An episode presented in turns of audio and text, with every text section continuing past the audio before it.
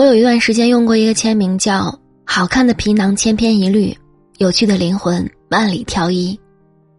后来朋友跟我说：“你换个签名吧。”我很疑惑的问他为什么，他说：“一般用这个签名都是默认了自己的颜值不够高。”我嘴上说着“外在哪有内在重要，看表象太肤浅”之类的话，却还是把签名给换了。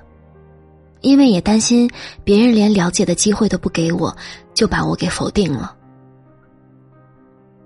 同上世纪六十年代的大多数年轻人一样，我大姨和大姨夫结婚也是经人介绍的，父母之命媒妁之言，见了几面就结了婚。那个时候他们也相信大人说的，结了婚有的是时间慢慢了解。但很遗憾的是，他们之间的关系并没有在婚姻里变得更好。对他们来说，了解是个几乎没有存在感的词语。大姨有时候腰间盘突出，疼得厉害，姨父就会觉得她是在装模作样。姨父工作很累，大姨也会不以为然，觉得他又想混天度日。在他们自己心里，对方都是一副妖魔化的面目可憎，从不了解对方的全部。在我的印象里，他俩和颜悦色的时候，似乎只有过年那几天。吵得最厉害的一次，大姨差一点就轻生了。他们分居了四十多年，即便是孩子，也无法调和他们之间的矛盾。偶尔的沟通，也往往以平静开场，又以一个人的摔门而出结尾。他们总是喜欢在婚姻的开始做出很多设定，有关物质，有关浪漫。但爱情的基础是了解，任何真正的爱情都是要在此基础上聚沙成塔，无一例外。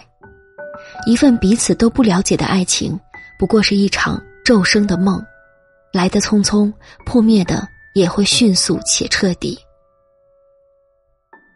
徐哥和林浩结婚七年了，从山东最南边的城市到北方更北的边陲，跨越了现实里的千山万水，还有人心之间的。前拥后遮。他们的婚礼可以用寒酸来形容，没有酒店，没有花束，也没有伴郎伴娘，几条粗劣的大红布绕了一圈儿，摆上几个桌子，就成了婚礼现场。那一天，林杰的母亲没有去，因为不认可徐哥。我和他俩独处的时候，徐哥挠挠头，不好意思地说：“让林杰受委屈了。”林杰瞥了他一眼，说：“我家人也没有给你面子。”咱俩就算扯平了吧，两个人默契一笑，好像说的是一件无关痛痒的小事。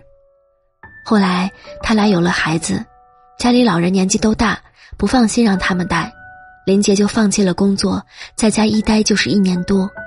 孩子断了奶，又换成了徐哥在家里。徐哥和林杰从来不说为对方牺牲了多少这样的话，生活里或大或小的问题都消融在了彼此相视的眼神里。彼此的了解不需要两个人说些华丽雍容的辞藻，它更应该是一种朴素的、让人安心的行动。真正了解你的人，不会在言语上过多的拉扯，只会用行动做出最好的回应。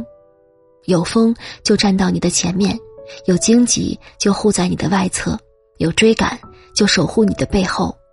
你的人生看到的所有风景，都是他处心积虑的千山万水。电影《那些年》里，我一直耿耿于怀。沈佳宜嫁给了一个看起来年龄大她很多的大叔。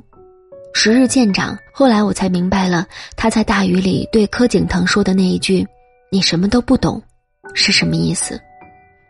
一个能够理解你的人，就像错位的武林对决，低手一出招，马上就被高手化解，笑着送你一句“点到为止”。你的不安。你的荒唐，你的笃定与期许，他都会像春风化雨一般沉淀在自己的心里，在你需要的时候恰到好处。这不太长久的人生里，我们更愿意找到那个能够同频共振的另一半，迈着不大不小的步伐，每一下都点在心坎上，而不是在这条路上耗尽心力，以至于一生走不太远，也看不到更好的风景。两个互相理解的人，即便是面对着贫瘠的生活，也能在日复一日的沧桑里咂摸出幸福的味道。很多人之所以面对婚姻和爱情会有恐惧感，实际上还是因为对两个人未来的不确定，不知道到底能不能和这个人一起相互扶持走过一生。而当你们足够的了解对方，懂得对方所想，那这些顾虑也许从一开始就不存在，那些所谓的人生大事也会因为默契而变得顺其自然。所以，愿大家最终能跟一个。懂得自己所想的人在一起。祝你晚安，好梦。走啊走啊走，想想我们要留下什么吧。二十多的年纪。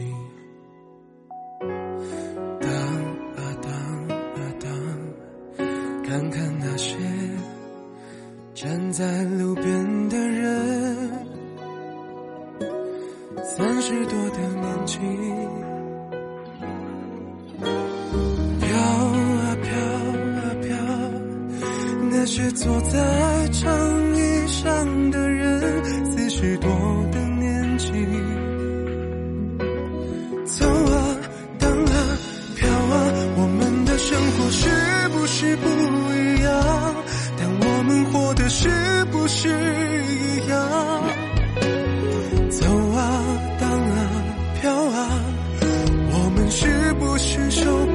现在我